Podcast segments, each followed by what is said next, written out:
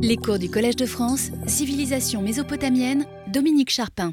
Alors qu'on présente souvent la fin de la première dynastie de Babylone comme une phase de déclin de la civilisation babylonienne, en considérant avant tout la diminution de sa puissance politique et la fragilité de sa vie économique, force est de constater qu'il n'en est rien du point de vue de la littérature entendue au sens large, même si cet aspect des choses n'a pas toujours été présenté comme il le devrait.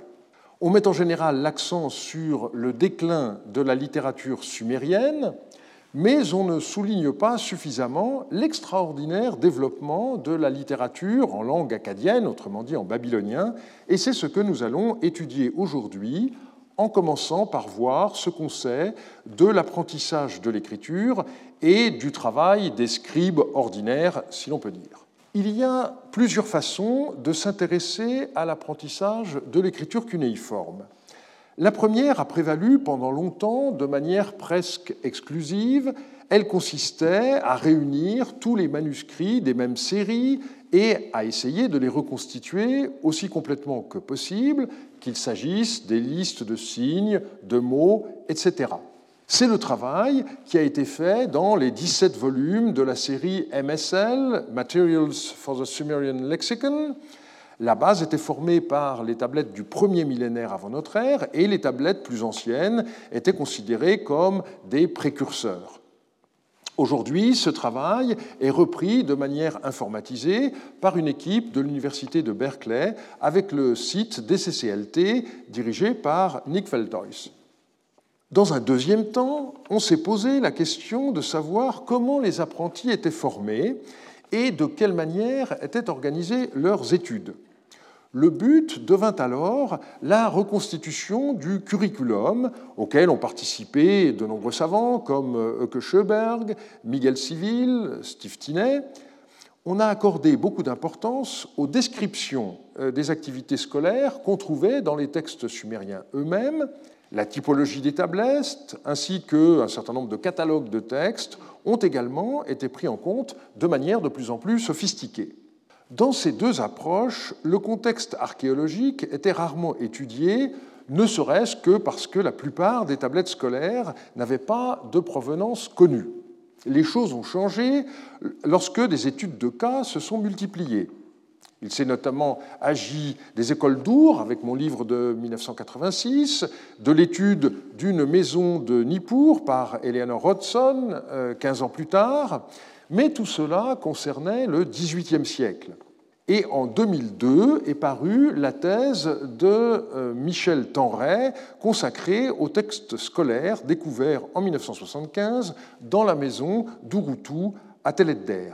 Pour la première fois, on avait un exemple d'apprentissage du cunéiforme à l'époque paléo-babylonienne tardive dans son contexte archéologique.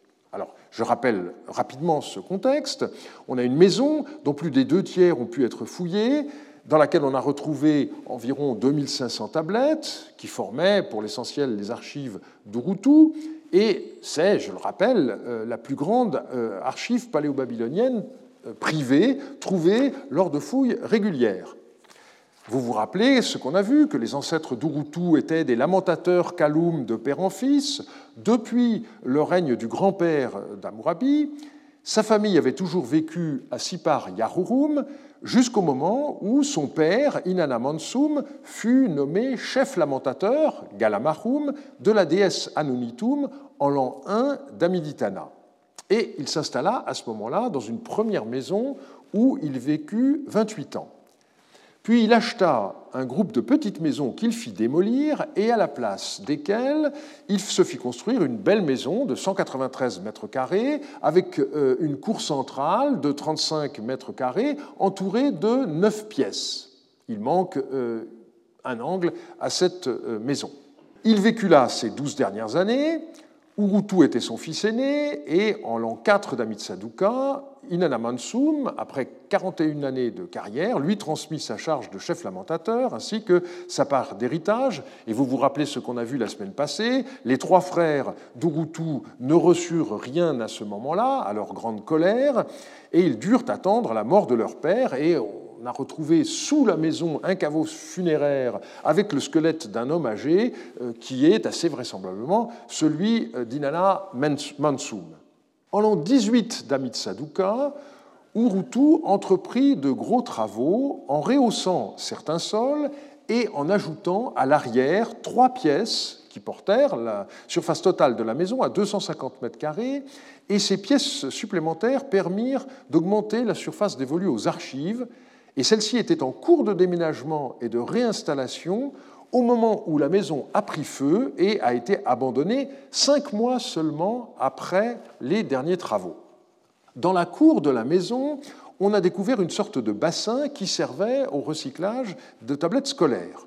En effet, les apprentis réutilisaient souvent l'argile de leurs exercices une fois ceux-ci terminés, euh, un peu comme on faisait avec les ardoises euh, autrefois, euh, avec les ardoises magiques, comme on dit aujourd'hui.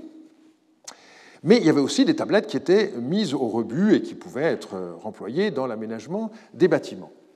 Et ce qui est intéressant, c'est qu'au moment où le sol de la cour a été refait, donc quelques mois avant la destruction de la maison, le bassin a été recouvert. Et donc il est sûr que les exercices découverts à l'intérieur de ce bassin n'appartiennent pas à la toute dernière phase de la vie de la maison.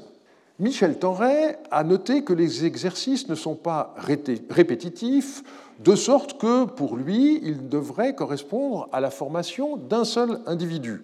L'idée étant que si vous avez plusieurs apprentis, vous devez trouver plusieurs versions de chacun des exercices. Alors, qu'est-ce qu'on peut dire sur la formation de cet apprenti à partir des tablettes qui ont été euh, retrouvées ici? Il y en a à peu près 73.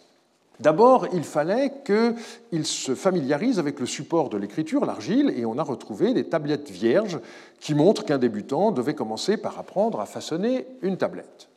Il fallait ensuite s'habituer à tenir en main un calame. On appelait cela au Moyen Âge le probatio calami, en s'exerçant à tracer les trois signes de base de l'écriture cunéiforme, le vertical, l'horizontal et la tête de clou. Une fois ce stade élémentaire franchi, on apprenait par cœur des listes de mots classés thématiquement que l'on devait être capable d'écrire, arbre et objets en bois, roseau, vase, cuir et euh, objets euh, en métal, des noms d'animaux, etc., etc. La troisième étape consistait à écrire des listes métrologiques et différentes tables, et puis encore d'autres listes de signes. Et la quatrième phase comportait la copie de modèles de contrats et de proverbes. La formation dont témoigne la maison d'Urutu ne semble pas avoir dépassé ce stade. Et on a retrouvé quelques lettres à l'intérieur du bassin. Pour Michel Tenray, ce ne sont pas des exercices scolaires, ce sont des lettres réelles mises au rebut. Mais Marine Béranger, dans son étude récente des exercices d'épistolographie, a mis cette conclusion en doute, étant donné le contexte archéologique de leur découverte, et il faudra attendre la publication de ces lettres pour trancher. Au total, Michel Torret a proposé qu'on ait retrouvé là les vestiges de la formation que reçut Urutu en personne. Donc on ne serait pas dans le cas d'un lettré qui formait des apprentis à domicile, comme on le connaît à Nippur et à Our au XVIIIe siècle. Il s'agirait au contraire d'un exemple, pour l'instant sans parallèle, de formation à domicile. Et Michel Tenray a même proposé que cette formation ait pu être assurée par le scribe Shumumlitsi, qu'on sait avoir travaillé pour le compte d'Inanna Mansum, le père d'Urutu, pendant les années qui correspondent à l'enfance d'Urutu. J'avoue que cette très belle reconstitution me gêne pour une euh, simple raison. Selon les observations des fouilleurs, vous vous rappelez ce que je vous ai dit, le bassin a cessé d'être utilisé lors de la dernière réfection du sol de la cour, et effectivement, euh, ici, on voit bien que euh, le bassin n'est plus euh, visible. Et cette dernière réfection, elle a eu lieu alors que Urutu était chef lamentateur depuis 14 ans. Comment expliquer que des exercices datant de son enfance aient pu y être conservés? Ça n'est guère vraisemblable. Il me paraît plus logique de considérer qu'il s'agit d'exercices qui ont été faits juste avant les travaux de réfection de la Cour. Et du coup, je me demande s'il ne s'agit pas plutôt de la formation par Urutu d'un élève, éventuellement euh, un de ses fils. On reviendrait alors à une situation plus classique. Mais si cette façon de voir est juste, elle modifie les considérations de Michel Tenray sur le fait que Urutu n'aurait euh, maîtrisé que les rudiments du cunéiforme. En réalité, il aurait dépassé le stade de débutant auquel Tenray l'a confiné et il aurait été capable lui-même de former des élèves. Et cela me paraît plus conforme à la vision que Klaus Wilke et moi-même avons développée depuis le début des années 2000, en considérant que la maîtrise du cunéiforme n'était pas réservée à une petite caste de scribes professionnels, mais que les membres de l'élite étaient eux aussi capables de lire et d'écrire. Qu'un chef lamentateur n'ait pas dépassé le stade de l'initiation me semble a priori extrêmement douteux, et je ne pense pas que les découvertes de Teledder permettent de présenter les choses de façon aussi assurée que Michel Tenray l'a fait avec son enthousiasme, parfois excessivement communicatif. Euh, il faut euh, relire euh, avec, de façon critique un certain nombre de ses affirmations. Un dernier point doit être remarqué, alors qu'on avait des témoignages de femmes scribes et de leur formation pour les époques antérieures, il n'y a rien d'assuré pour le XVIIe siècle, sans qu'on puisse dire si ce silence des sources reflète la réalité. Les archives d'Urutu ont un autre avantage, elles ont permis de mieux comprendre le travail des scribes dans ses aspects les plus concrets. Car c'est le paradoxe de la situation, les scribes professionnels restent en fait très mal connus. En 2004, Michel Torré a publié une étude très approfondie sur un scribe nommé Shumum Litsi, qui était déjà connu par 23 textes et pour lequel les archives de la maison de Routou ont livré 151 références supplémentaires. Donc on a au total 174 textes qui le documentent pendant 18 ans, de l'année 33 d'Amiditana jusqu'à l'année 18 d'Amitsaduka. C'est un cas record pour toute l'époque euh, paléo-babylonienne. Shumumlitsi a beaucoup travaillé pour Inanna Mansoum et son fils, mais sans exclusivité. On le trouve également dernier témoin dans des contrats qui concernent d'autres personnes. Et inversement, les deux Galamaroum avaient recours préférentiellement à ces services, mais quand ils n'étaient pas disponibles, ils s'adressaient à d'autres scribes pour écrire les contrats dont ils avaient besoin. On voit que Shumumlitsi porta d'abord le titre de Dupsar à partir de l'année 5 d'Amitsaduka, euh, il porta quelquefois celui de Doumou et Doubba, et exclusivement ce second euh, titre à partir de l'an 8. Donc il y a manifestement une progression hiérarchique de l'un à l'autre, sans qu'on sache exactement ce qui permettait de passer d'une catégorie à l'autre. Par ailleurs, les archives de la maison d'Urutu n'ont toujours pas permis de savoir de quelle manière de tels scribes qui ne travaillaient pas au sein de grands organismes comme palais ou temple étaient rémunérés. Ça reste une des inconnues. Est-ce qu'ils étaient rémunérés à la tâche et euh, combien coûtait euh, la rédaction d'une tablette? On payait combien le scribe? Pour l'instant, nous n'en savons toujours rien. Passons maintenant à l'aspect linguistique de la situation. Le déclin du sumérien dans les textes écrits au XVIIe siècle constitue un changement majeur du point de vue culturel. Alors, la question de ce qu'on appelle la mort du sumérien est une question très délicate si l'on cherche à distinguer le sumérien en tant que langue vivante du sumérien comme langue de culture. J'ai déjà défini une langue vivante comme étant celle qu'on utilise quand on parle au petit déjeuner. Euh, non, plutôt, euh, moi j'avais pris, excusez-moi, comme comparaison, euh, la, langue dans laquelle on fait ses courses. Et c'est Nicolas Postgate qui parle de la langue qu'on utilise au petit déjeuner. Alors, puisqu'on parle en français de langue maternelle, j'aurais tendance à dire, en fait, c'est la langue qu'emploie une mère lorsqu'elle s'adresse à son bébé. Et s'agissant de l'Antiquité, bien entendu, la disparition d'une langue maternelle est bien difficile à établir. Et en ce sens, le sumérien a disparu du sud de l'Irak actuel, selon les auteurs, entre le milieu du troisième millénaire et le début du deuxième euh, millénaire. Alors, dans une note qui est passée assez inaperçue, j'avais souligné que langue morte ne veut pas dire qu'on a affaire à une langue qui n'est plus parlée. Il y a aujourd'hui encore des gens qui sont capables non seulement d'écrire le latin, mais encore de le parler, comme mon collègue japonisant, euh, Jean-Noël Robert, euh, qui tient son journal intime en latin. Euh, il y a encore quelques décennies, les cours à l'Université pontificale du Latran se donnaient encore en latin.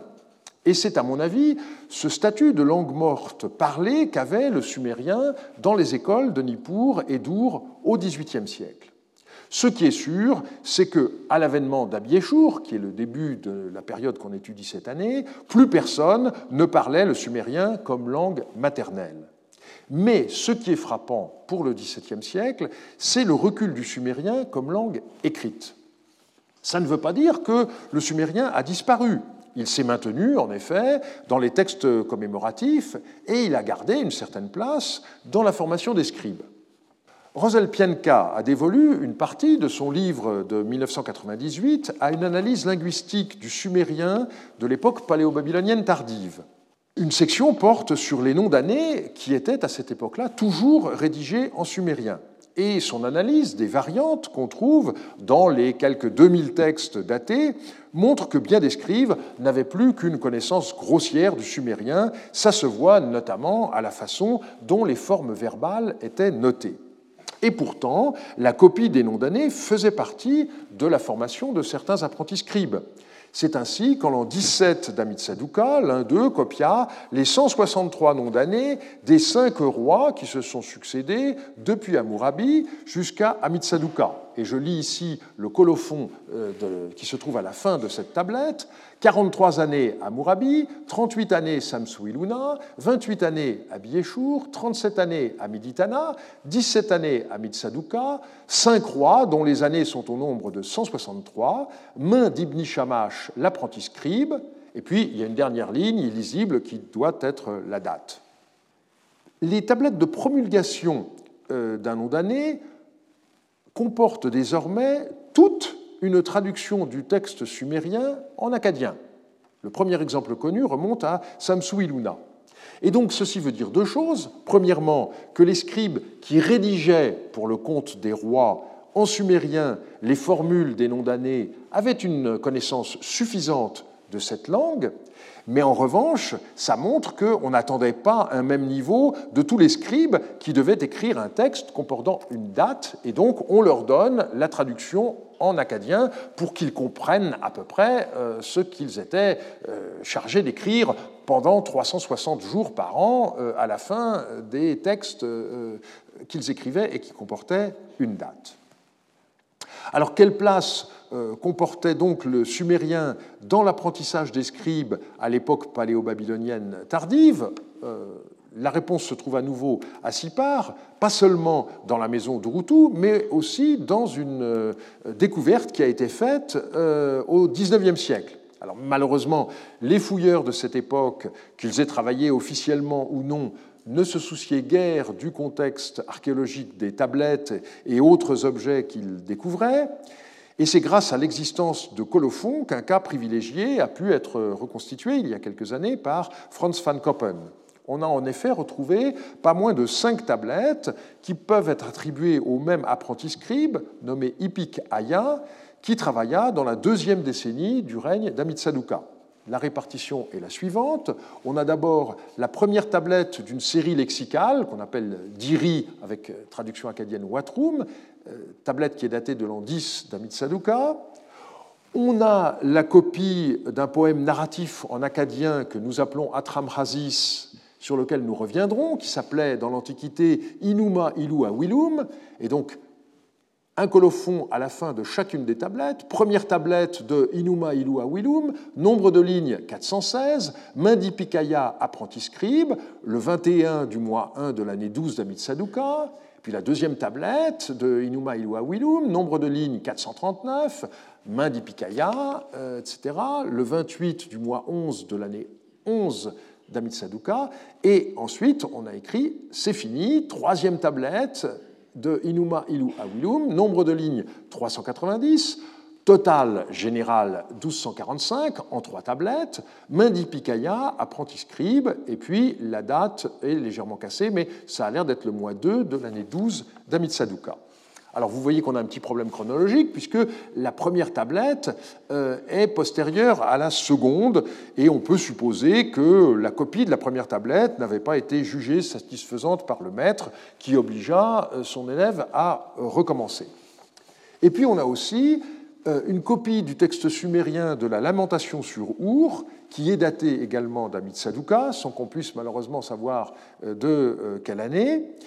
On ne possède plus qu'un fragment de la tablette, mais le colophon donne le nombre total des lignes et montre qu'Ipikaya a copié la totalité de l'œuvre. Sur la base de l'histoire des collections, et malgré l'absence de colophon, Franz van Koppen a également suggéré que Ipikaya ait pu être euh, le copiste euh, d'un texte acadien qui est une des histoires légendaires du roi d'Agadé euh, Naramsin, et aussi d'un autre texte acadien qui serait un fragment de dialogue de sagesse, mais ceci est moins assuré. Ce qu'on sait, c'est qu'à Nippur au XVIIIe siècle, la copie de la série d'Iris s'effectuait à la fin de la première phase de formation et la copie de textes sumériens littéraires lors de la deuxième phase. Donc, a priori, la formation d'Ipikaya semble avoir suivi un schéma analogue, et on voit que la copie de composition sumérienne, comme la lamentation sur Our, n'a pas disparu, mais on constate une nouveauté fondamentale, la copie de longues, de très longues compositions en langue akatienne. Ce qui est par ailleurs intéressant, c'est que Ipikaya est attesté cinq ans plus tard comme euh, le scribe qui écrivit un contrat de location de maison. Alors on pourrait s'étonner de ne pas le rencontrer plus souvent dans les archives de Sipar, mais il se trouve que le propriétaire de la maison habitait Babylone et Franz van Koppen a supposé qu'Ipikaya travaillait d'habitude avec lui dans la capitale. Ipikaya n'est pas le seul exemple connu. Un certain Kishtiea copia le conte sumérien auquel a été donné le titre moderne des Trois Bouviers d'Adab au début de l'année 8 de Amitsaduka comme nous l'apprend le colophon euh, de cette euh, tablette. Alors, ce qui est euh, intéressant, c'est que ce texte est en réalité la parodie d'un procès, comme l'a bien montré Ben Foster. Mais le plus intéressant pour nous, c'est de constater que trois ans plus tard, Kishtiea commence à être attesté comme scribe, d'abord d'Upsar, puis d'Umu et d'Ubba, dans des contrats de Sipar. Et il existe encore d'autres apprentis qui nous sont attestés par des colophons, mais on ne les retrouve pas ensuite comme scribes à Sipar. Peut-être ont-ils été eux aussi euh, employés en dehors de la ville où ils avaient été formés. C'est le cas de Ina Eulmash Zerum, qui fit une copie des, lois du Code d'Amourabi. Donc euh, avec un colophon, euh, tablette des lois de Hammurabi, première tablette, main de Ina Eulmash Zerum, apprenti scribe. On peut aussi mentionner Ibn Shamash, qui fit une autre copie des lois d'Amourabi et aussi qui est l'auteur de la liste des noms d'années que nous avons euh, déjà vue. Et on terminera par euh, Iddatum, euh, apprenti scribe, qui copia une légende acadienne de Naramsin en l'an 14 d'Amitsaduka, deuxième tablette de Tupchenna Pitema, main d'Iddatum, apprenti scribe, le 26 du mois 12 de l'année 14 d'Amitsaduka. Et il est frappant de voir qu'il s'agit dans tous ces cas de textes en langue acadienne. La réduction de la part du sumérien dans la formation des scribes a un résultat très visible. Les formules toutes faites dans les contrats deviennent de plus en plus fautives, pardon, il devient interdit d'avoir une, euh, vision normative des langues, il n'y a plus de fautes, il y a des évolutions, euh, soit. Donc euh, je résumerai les conclusions du travail de Rosel Pienka en disant que l'emploi de ces formules dans les documents paléo-babyloniens tardifs est de plus en plus évolué. Enfin, euh, si on regarde de façon concrète, on voit par exemple qu'un scribe qui rédige un texte de près, au moment de noter l'échéance qui est au moment de la moisson, eh bien, en bon sumérien, en sumérien classique, pas quel terme employer, euh, on a ou 4 bourg 14 chez 3. Or, on trouve à cette époque-là, de plus en plus souvent, ou 4 bourg 14 K, avec un génitif. Et ça, c'est le décalque de l'acadien um et bourim. Donc on voit bien que le scribe qui écrit le contrat n'est plus sensible aux marques casuelles traditionnelles du sumérien. Et ce recul du sumérien au profit de l'acadien s'observe aussi pour des genres de textes euh, différents.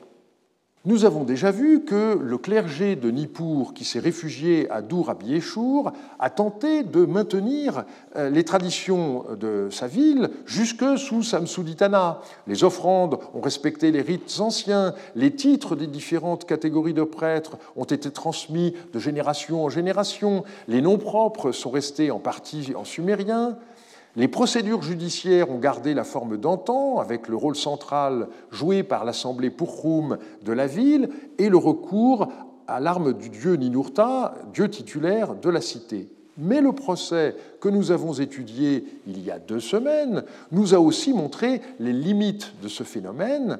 Ce texte, intitulé en sumérien Dit-il là, a été entièrement rédigé en langue acadienne, alors que tous les documents de ce genre pour les périodes antérieures, l'était en sumérien. Alors, ce texte est connu par trois euh, manuscrits qui sont des duplicats, et Andrew George a considéré qu'il s'agissait d'exercices scolaires. Et comme je l'ai déjà dit, je ne suis pas d'accord avec lui sur le fait que le cas ait été inventé, je pense que c'est une histoire réelle. En revanche, l'idée qu'il s'agisse de copies dans le cadre de la formation de scribe n'est pas à exclure. Ce sont, à mes yeux, deux questions différentes. D'une manière plus générale, plus rien ne permet de distinguer à première vue un texte écrit à Dourabiéchour d'un autre originaire de Sipar ou de Quiche. Euh, celui qui analyse euh, une tablette de ce genre, du point de vue paléographique, du point de vue de la rédaction, euh, ne pourrait pas savoir que ce texte a été rédigé à Dourabiéchour on a clairement une uniformisation des formulaires des contrats et des documents comptables, et elle a exclusivement recours à la langue acadienne. Le changement par rapport au texte de Nippur du temps de Samsuiluna est radical, puisque à cette époque, seules les lettres étaient rédigées en acadien. Ce glissement du sumérien à l'acadien s'observe également dans une catégorie de textes très importante, les hymnes aux divinités, qui comportent souvent une intercession pour un roi. Du XXIe au XVIIIe siècle, ces textes étaient rédigés en sumérien. On a juste une exception avec un texte en acadien pour Samsuiluna. Et de façon intéressante, au XVIIe siècle, on a deux textes de ce genre. Le plus ancien, c'est un hymne au dieu Marduk avec intercession pour Abiéchour, qui est rédigé en sumérien. Et le second, c'est un hymne à la déesse Ishtar avec une intercession pour Amiditana, qui est le fils et successeur d'Abiéchour, et qui, lui, en revanche, est écrit en acadien, et une telle différence me paraît très significative. Et ce qui est intéressant, c'est la notation finale de ce texte en acadien avec une rubrique en sumérien, Gish Gigal Bi, sont antiennes.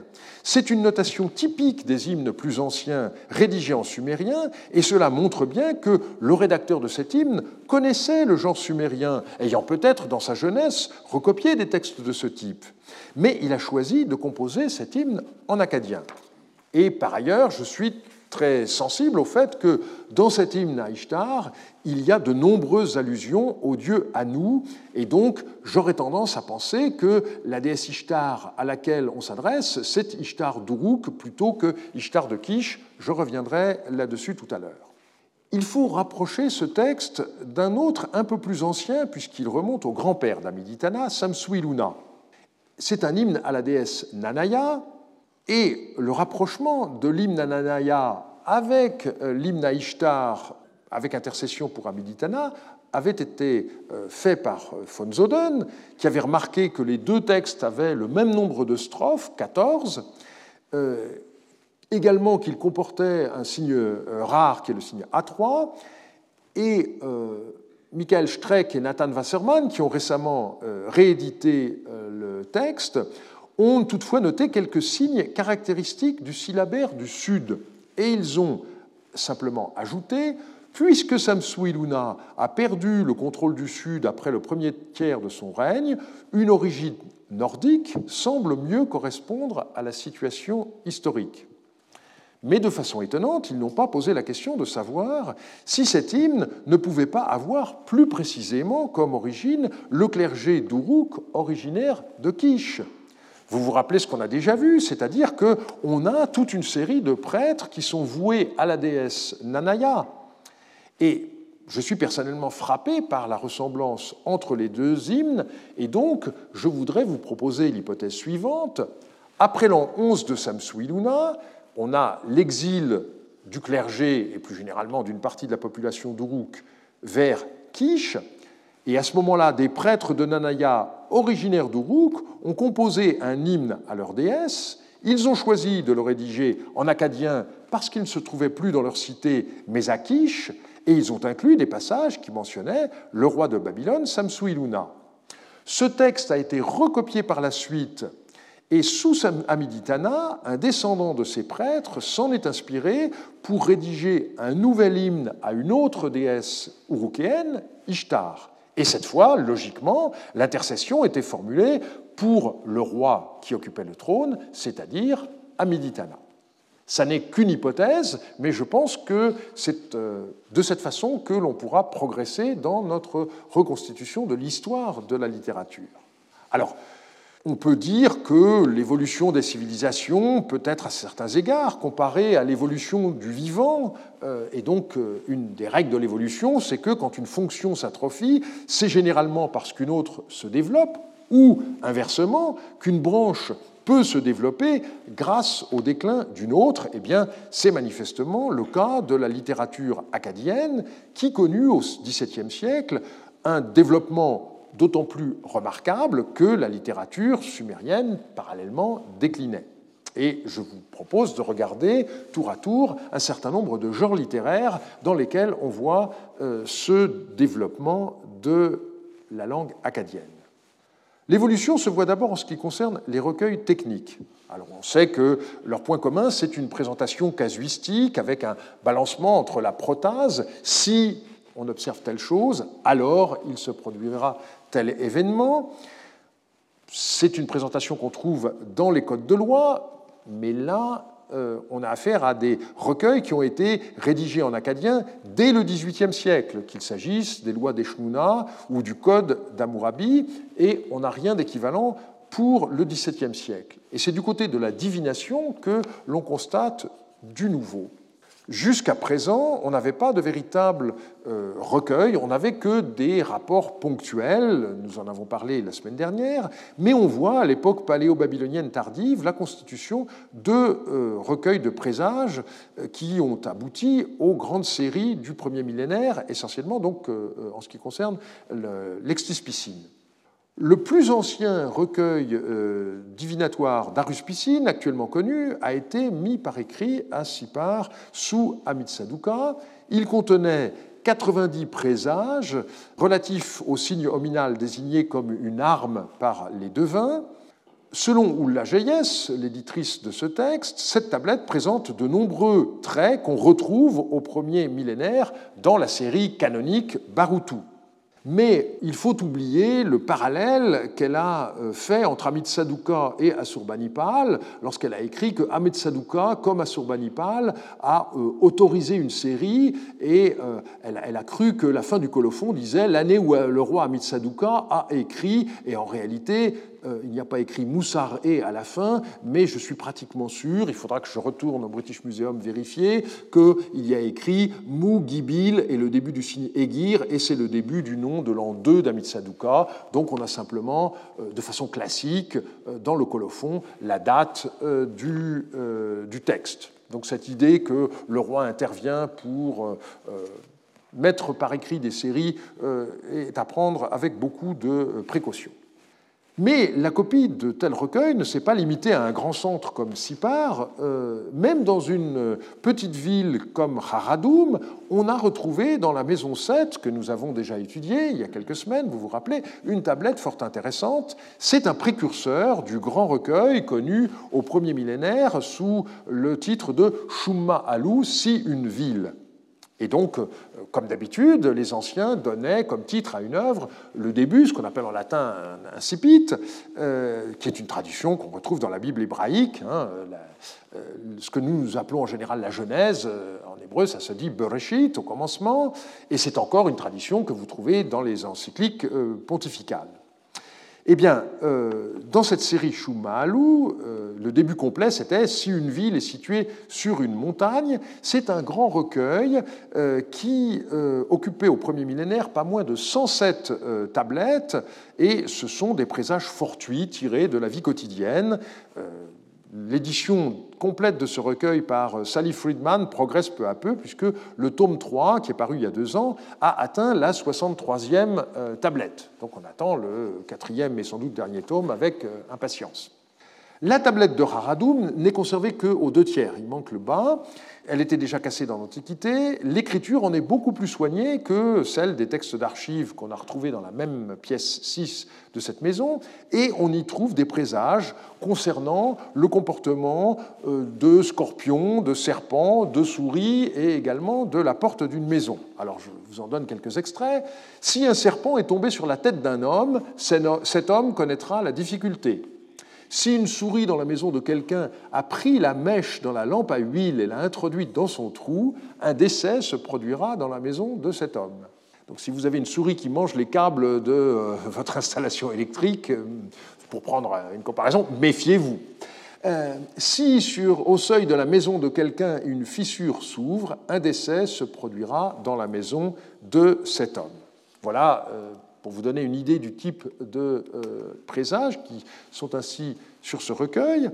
Francis Johannes avait écarté l'idée qu'il s'agisse d'un texte scolaire et il supposait qu'il s'agissait des vestiges de la bibliothèque du seul homme de science qui avait habité à Haradoum, mais nous avons vu que euh, les habitants de cette maison euh, n'étaient pas du tout des, savants, c'était des gens qui s'adonnaient au commerce, et donc comme on sait que les marchands, dans leur grande majorité, ont appris à lire et à écrire, j'aurais tendance à considérer qu'il s'agit plutôt d'un exercice avancé. Il est bien sûr dommage que la tablette ne comporte pas de colophon, ce qui aurait permis d'identifier le copiste et éventuellement euh, aussi de connaître l'origine du texte, mais euh, malheureusement, ça n'est pas le cas. Je vais vous en emmener maintenant euh, encore plus loin sur le Haut-Tigre, sur le site de Tigunanum. On ne sait pas exactement où c'est, parce que malheureusement, c'est un site qui a été fouillé par des clandestins, mais d'après euh, les dires d'un antiquaire, ça se trouverait euh, non loin de la ville actuelle de Bismil. Donc, juste au, nord de la frontière entre la Syrie et la Turquie, côté turc. De très nombreuses tablettes ont été découvertes qui se trouvent réparties dans diverses collections. On a affaire à des documents d'archives qui permettent de connaître certains aspects de la vie dans le palais local, euh, le roi s'appelant Tunip Teshoub, qu'on appelle parfois de façon raccourcie Tunia, à l'époque du roi hittite Ratusili Ier, dont il a reçu une lettre, ce qui nous situe par conséquent aux alentours de 1630 avant Jésus-Christ. Et dans cet ensemble, on n'a pas moins de 20 tablettes concernant des présages qui ont le grand intérêt de comprendre un colophon. Elles sont de la main d'un scribe de vin qui s'appelle Shamash euh, Mouchtecher, et euh, certaines d'entre elles mentionnent des présages qui sont décrits comme présages de Kouzi. L'ensemble de ces textes répartis sur une période d'un peu plus de deux ans. Alors on peut dire que euh, le pauvre Shamash Mouchtecher euh, a travaillé pour rien puisque son travail a été perdu, le palais a été détruit et euh, n'a jamais été réoccupé. Donc la tradition divinatoire dont Kouzi était porteur et qui venait d'être mise par écrit n'a pas été transmise par-delà les générations. Mais ces textes donnent un aperçu fascinant sur la façon dont, en bien des endroits, à nos yeux périphériques, euh, eh bien, cette tradition a été fixée dans l'argile et il y avait suffisamment de lieux de ce genre pour que, par-delà la coupure du milieu du deuxième millénaire, eh bien, la tradition ait pu se poursuivre et continuer jusqu'à la fin du premier millénaire.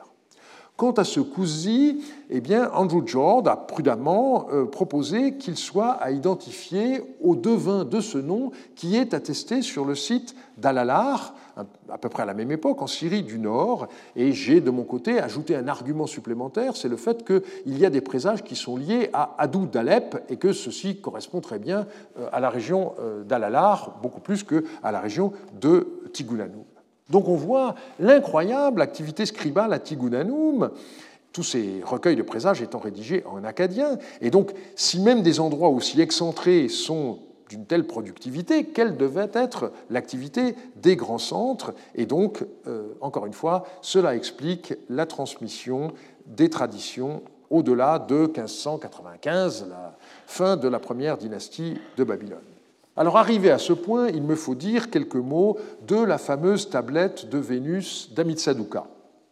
Il s'agit d'un texte qui enregistre sur une période de 21 ans les moments du lever et du coucher de Vénus et d'autres phénomènes dans le détail desquels je ne rentrerai pas.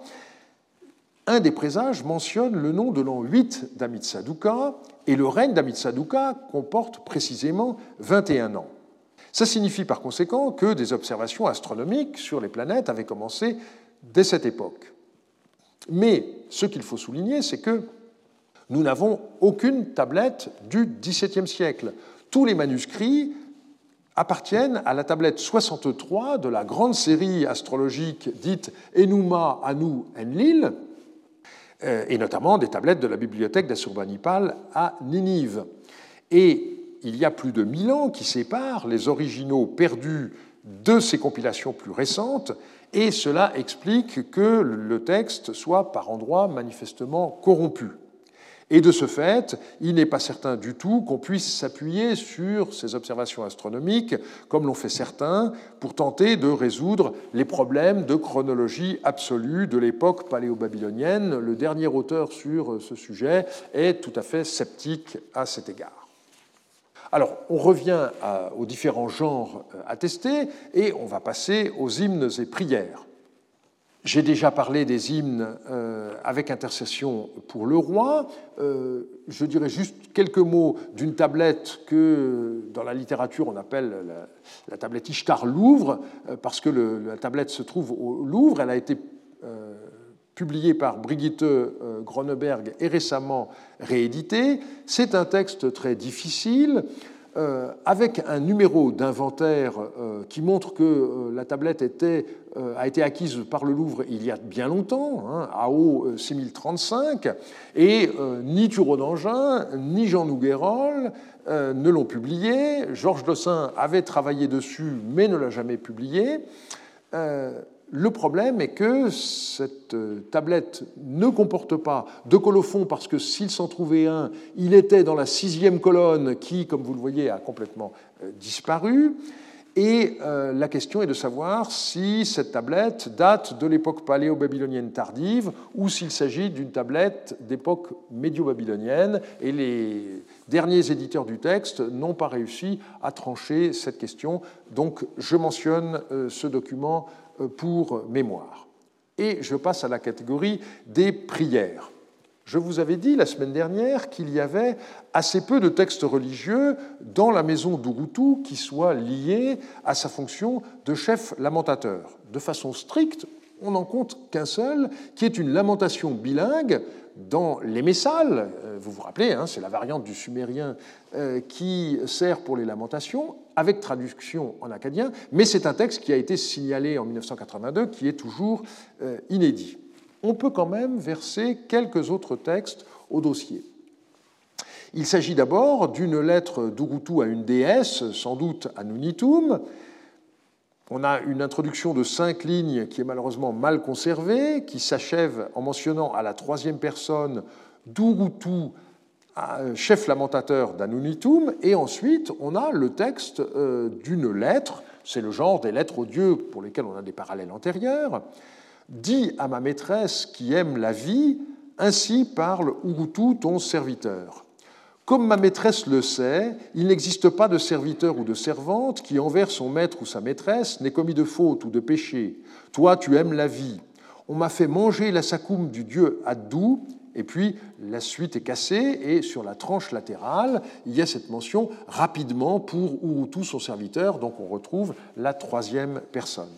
Alors, manger un asakum, ça signifie prendre un engagement solennel, et donc on peut supposer que Urutu a dû prêter un serment particulièrement fort et qu'il n'a pas pu tenir son engagement, et que donc la lettre a pour but de demander à la déesse euh, le pardon. On a également retrouvé deux prières du genre Ikribum. Il s'agit de prières qui accompagnent une consultation oraculaire. Et ce qui est intéressant du point de vue euh, archéologique, c'est que ces deux euh, tablettes appartiennent justement au même lot que celui qui contient les quatre euh, rapports d'Aruspicine, toujours inédits, que j'avais signalés la semaine dernière. Il y a encore un texte datant d'Amitsaduka euh, qu'il faut mentionner, car il a eu une très grande importance historiographique, c'est la soi-disant généalogie de la dynastie euh, d'Amurabi. C'est sous ce titre, euh, pas très heureux, que cette tablette du British Museum a été publiée par Finkelstein en 1966. Il s'agit en fait d'une convocation des ancêtres du roi Amitsaduka et de tous les défunts qui n'ont personne pour leur offrir nourriture et boisson. Le texte commence par trois noms de personnes étranges qui correspondent en fait à six noms qu'on retrouve dans la liste royale assyrienne, puis on a sept noms de tribus, et c'est ça qui a intéressé la plupart des auteurs parce que cette liste est commune avec ce qu'on trouve dans la liste royale assyrienne. Et puis ensuite, on voit les prédécesseurs euh, de Sumuaboum, les rois de la première dynastie, de Sumuaboum jusqu'à Amiditana, et le texte s'achève ainsi. Paloum, donc sans doute euh, Tours, un problème compliqué dans lequel je n'entrerai pas maintenant, des gens de la Mourou, tour des gens du Hana, tour des gens du Gutium, tour de ceux qui ne sont pas écrits sur cette tablette, ainsi que du soldat qui est tombé lors d'une campagne dangereuse de son maître, ou encore de fils de roi ou filles de roi, ou de tout être humain depuis l'Est jusqu'à l'Ouest qui n'a personne qui l'alimente ou le commémore. Venez, mangez cela, buvez cela et bénissez Amitsaduka, fils d'Amiditana. Et le texte s'achève ainsi. Alors on pourrait consacrer un cours entier à ce texte, et donc juste quelques remarques. D'abord, euh, je pense qu'il faut abandonner la notion de culte des ancêtres. D'abord parce qu'il ne s'agit pas de culte, il s'agit de faire des offrandes alimentaires, euh, et surtout il s'agit de mentionner les défunts de la famille.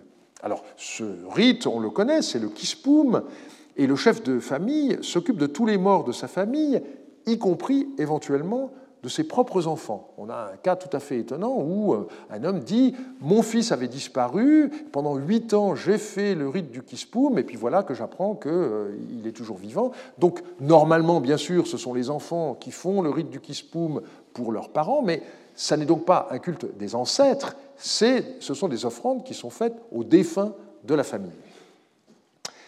Et ce qui est intéressant dans le cas euh, de euh, ce texte, c'est que on voit que le roi ne se limite pas à la famille royale il englobe toutes les personnes qui n'ont pas de descendants susceptibles de fournir nourriture et boissons et de mentionner leur nom de façon à leur permettre la seule survie alors concevable, et en particulier il s'agit des soldats morts au combat sans descendance. Alors Finkelstein avait exclu qu'il s'agisse d'un texte scolaire et il pensait que le document avait un, but pratique. Euh, on doit souligner que, au début du texte, euh, les noms des ancêtres euh, sont corrompus dans ce document, alors qu'ils ont été correctement transmis dans les listes royales assyriennes. Cela montre sans doute les limites de la mémoire et cela explique la nécessité de noter par écrit une telle liste. En tout cas, la formule finale nous éclaire sur le but de ce document, sinon sur son contexte précis. Je passe à une autre catégorie qui est euh, ce qu'on pourrait appeler un psaume pénitentiel. En 1952, Jean Nugarol a publié une tablette du Louvre assez mal conservée, AO 4462, qui a eu une grande fortune historiographique, en raison de son intérêt intrinsèque, mais aussi à cause du titre de l'article où elle a été publiée, une version ancienne du juste souffrant. Depuis, la tablette a été collationnée par plusieurs assyriologues, rééditée et abondamment commentée. Donc, Jean Noguerol faisait une comparaison avec le personnage du juste souffrant qu'on trouve dans la Bible, dans le livre de Job. C'est quelque chose aujourd'hui qui a été abandonné et euh, l'idée qu'il puisse y avoir une tierce personne dans le document euh, euh, est abandonnée également. Ce sont les plaintes d'un personnage qui déplore son sort et qui demande à son Dieu de lui donner santé et prospérité. Mais ce qui m'intéresse aujourd'hui dans ce document, c'est que Nouguerol avait rapproché cette tablette du Louvre de l'hymne à Ishtar avec intercession pour Amiditana, dont j'ai parlé tout à l'heure. Et sa comparaison s'appuyait sur trois éléments. D'abord des considérations muséographiques. Vous voyez qu'il n'y a que 17 numéros d'intervalle, ce qui veut dire que euh, les tablettes ont été achetées au même marchand à très peu de temps et il a réussi à retrouver de quel marchand il s'agissait. Du point de vue paléographique, euh, il a remarqué qu'on avait affaire à la même main de scribe, en particulier les signes doux et ouche sont faits d'une façon très particulière euh, dans ces deux tablettes. Et puis, il y a sur la tranche ce qu'il a appelé des marques de bibliothèque. Malheureusement, ça n'a été copié que pour l'une des deux tablettes, donc je ne peux pas vous faire de euh, comparaison, mais on peut croire ce que euh, Nouguerol en a, dit, et il en a conclu, je le cite, ainsi, AO 4462 et 4479 sont issus, sinon de la même main, parce que Nouguerol était un homme prudent, du moins du même groupe, de la même école. La date explicite de AO 4479, c'est-à-dire le règne de Hamiditana, doit donc être reportée sur AO 4462. Et vous voyez ici, une fois de plus, la catastrophe que sont les fouilles clandestines. Parce que manifestement, ce que ce marchand a vendu au Louvre à ce moment-là, c'était une seule trouvaille. Et il y a fort à parier qu'à côté des textes littéraires, il y avait aussi des textes d'archives comme dans la maison d'Urutu, et on aurait pu avoir un très bel ensemble avec les archives, avec les textes littéraires, et tout cela, malheureusement, eh bien, on arrive à avoir quelques petits indices ça et là qui nous permettent de reconstituer vaguement l'ensemble, euh, alors que si ça avait été fouillé correctement, eh bien, euh, on aurait pu avoir toutes ces informations. Je passe à euh, la, pièce maîtresse de cette époque, c'est-à-dire le poème d'Atrahasis. Alors d'abord, je voudrais rappeler que la littérature telle que nous l'entendons aujourd'hui n'existait pas en Mésopotamie. J'entends par là un corpus de textes que les gens lisent dans leur loisir. Avant tout comme ça qu'il euh, me semble qu'on peut retenir le terme de littérature. C'est une invention de la civilisation hellénistique et romaine, comme l'a très bien montré Florence Dupont dans son livre euh, Un brin provocateur de 1994.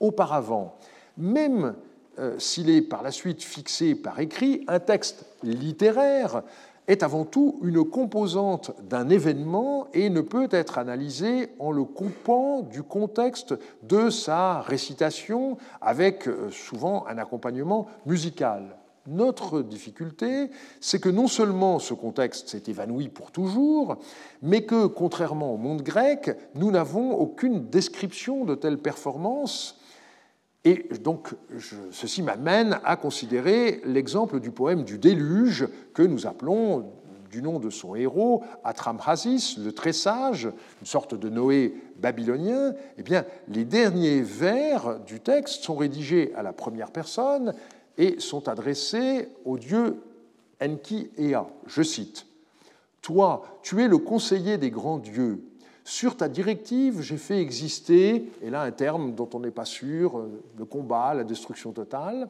Pour ta louange, j'ai fait exister ce chant, que les grands dieux Igigou l'écoutent et qu'ils apprennent ta grandeur. Je chante le déluge à tous les gens, écoutez. Cette affirmation qui clôt l'œuvre, après donc 1245 vers, montre que l'œuvre était chantée ou déclamée, euh, sans doute avec un accompagnement musical, et le langage très rythmé se prêtait particulièrement bien à une récitation publique. on voit que le texte est présenté comme une louange au dieu Enki Ea, présenté comme le conseiller des grands dieux, et la fin du texte met l'accent sur le cœur du récit, c'est-à-dire le déluge. Mais l'œuvre ne se limite pas à cet épisode. Elle remonte aux origines, relatant la situation du monde d'avant la création des hommes, et l'auteur explique pourquoi l'humanité a été créée, c'est pour décharger les divinités inférieures des corvées en permettant de produire la nourriture des dieux.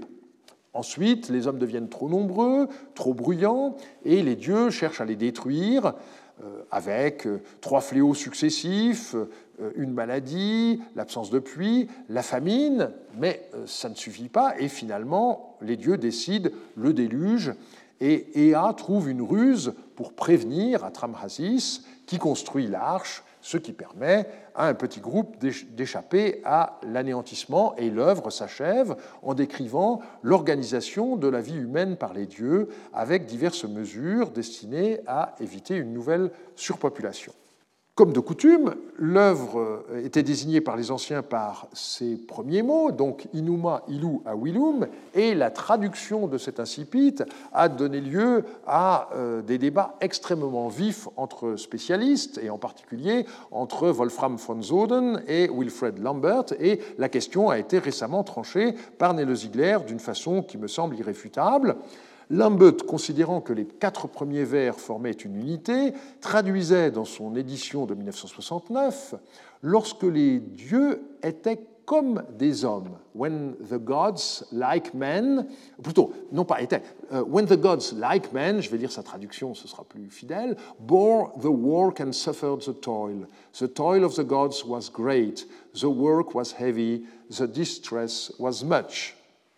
Et donc, Lambert avait considéré dans Inuma, Ilu, Awilum, Awilum comme un locatif adverbial, comparatif, mais cela allait contre la grammaire de von Soden, et celui-ci a réagi en traduisant Als die Götter Mensch waren, trugen sie die Mühsal, schleppten das Ziegelbrett.